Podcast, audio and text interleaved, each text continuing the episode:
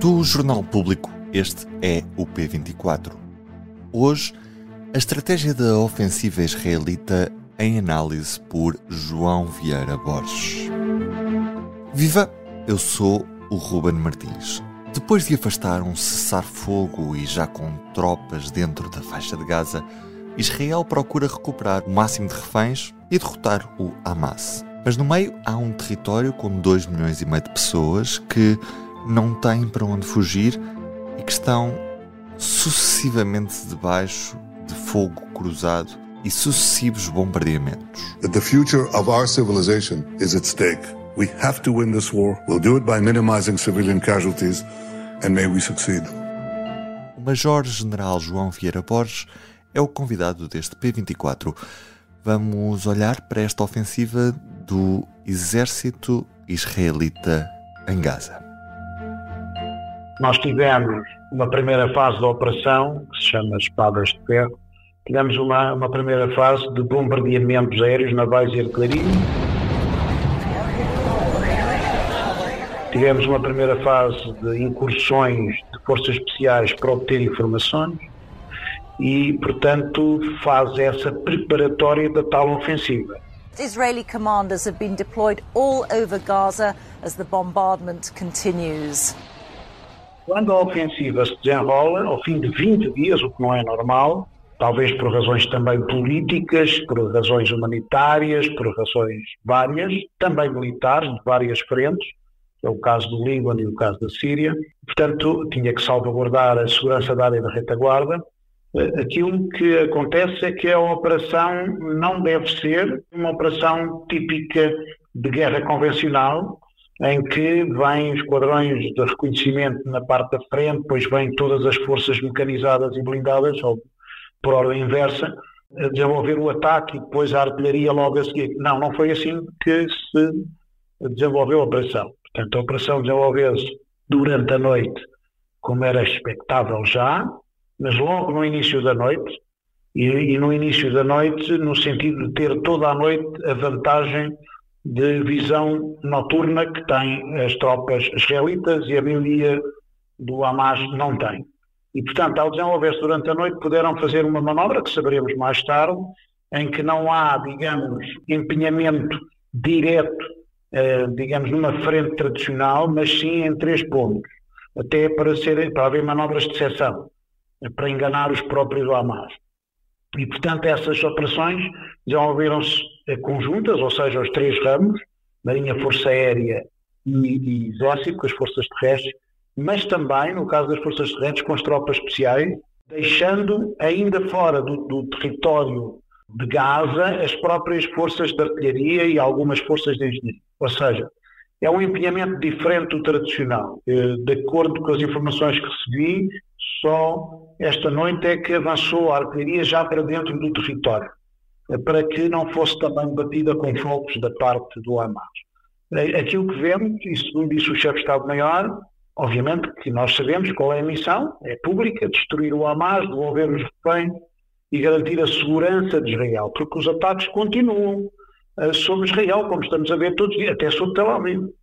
E, portanto, há que garantir a segurança de Israel, não só fruto dos mísseis e dos, sobretudo, sobretudo são rockets, da parte do Hamas, mas também do Hezbollah e também de outros movimentos, não só do Líbano, mas também, como sabemos, da própria Síria. E, portanto, esta é, um, é uma missão complicada. Portanto, as pessoas não pensem que os 529 mil homens que têm neste momento, ou cerca disso, as forças de defesa de Israel, estão todos ali em Gaza. Não.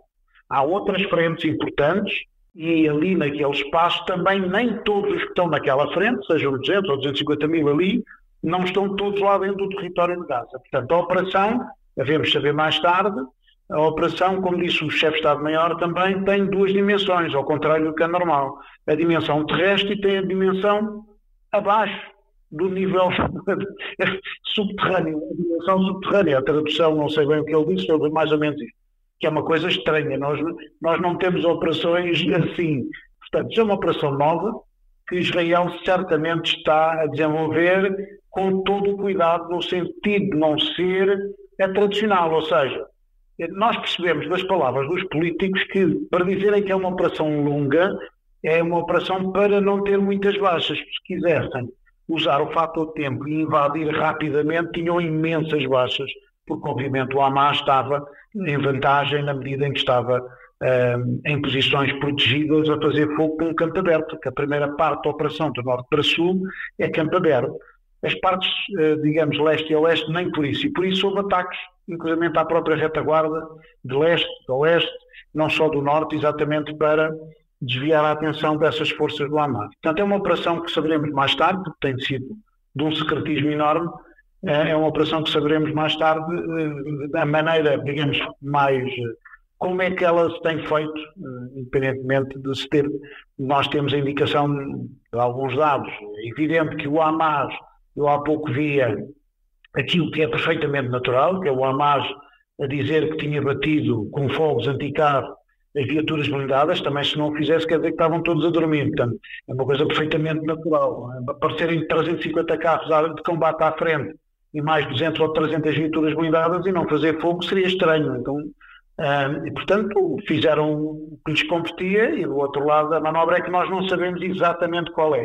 E nem o Hamas a consegue transmitir. Não sendo especialista em abordagens militares, quis perceber se uma operação lenta não tira efetividade à própria operação. Uma excelente pergunta, mas a resposta neste caso é fácil. É que é tal dimensão subterrânea. Isto não é uma operação igual às outras. Isso que disse estava certíssimo na Ucrânia.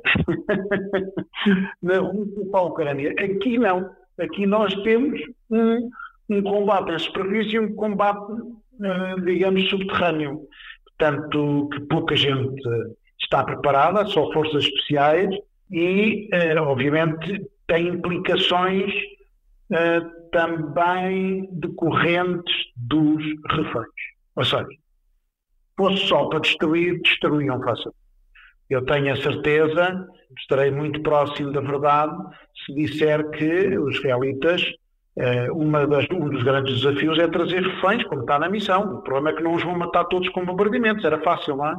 Inicialmente era destruir tudo o que tivessem de informações, destruíam com, com determinado tipo de bombas uh, destruíam todos os túneis, ou os túneis de que tinham informação, mas tinham a consciência que iam matar muita gente refém.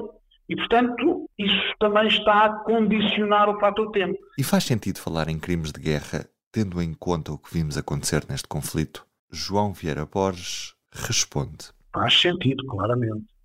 Felizmente evoluímos nos últimos anos em termos de direito internacional público. Felizmente temos um Tribunal Penal Internacional a julgar crimes, inclusivamente de Estados poderosos com assento no Conselho de Segurança, como é o caso da Rússia. E, portanto, infelizmente, a guerra eh, faz parte da guerra a morte, mas não deve fazer parte da guerra, que deve ter regras, eh, digamos, crimes contra a humanidade, como nós vimos no dia 7.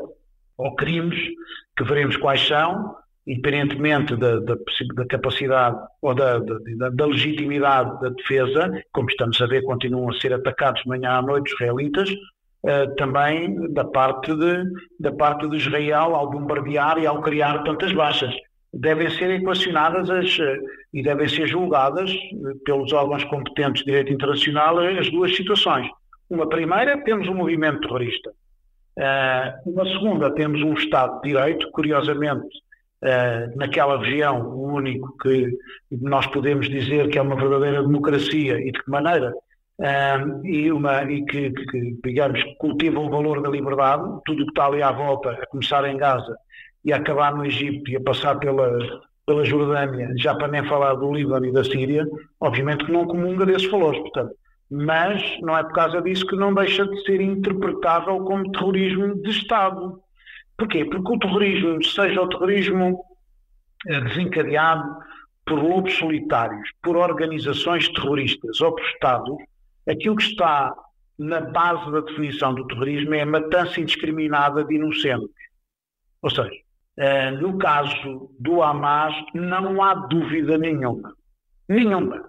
Relativamente a Israel, naquilo que é a sua capacidade defensiva, é diferente pode sempre justificar que está a defender, é o caso da Ucrânia também, quando está a fazer bombardeamentos, eh, está numa situação defensiva, está a ser atacada eh, e, portanto, tenta desenvolver operações com o mínimo de baixas, mas infelizmente hoje ainda não há essa capacidade com os sistemas de armas que temos. Are you inflicting here uh, collective punishment on the people of Palestine? Not a single civilian has to die. E portanto, tinha que ser justificado por um Tribunal Penal Internacional que Israel propositadamente estava a matar a população. O que vai ser muito difícil de justificar. Propositadamente está a destruir o Hamas ou a tentar um, ehm, destruir as células do Hamas. O problema, e é sempre justificável da parte de Israel, é que o Hamas, e eles já justificaram isso, o Hamas está sempre junto da população. E, portanto, junto dos hospitais, junto das escolas. Nós já sabíamos disso até antes desta, desta guerra começar. E, portanto, isso dá sempre, digamos, Israel uma situação, estará sempre numa, estará sempre numa situação diferente num TPI do que uma organização como o Hamas, que foi um ataque terrorista indiscutível, um crime contra a humanidade indiscutível. O conflito entre Israel e o Hamas pode ser seguido ao minuto em público.pt. Nesta terça-feira continua na Assembleia da República o debate sobre o Orçamento do Estado, o debate na generalidade Nesta segunda fica um primeiro-ministro que defendeu o orçamento com ataques ao PSD. É destaque do público desta terça-feira para ler já nas bancas. Amanhã é feriado, estarei de regresso mais logo no Soundbite e depois na quinta-feira. Tenham um bom dia e até quinta-feira ou então até mais logo no Soundbite. Aquele abraço. O público fica no ouvido.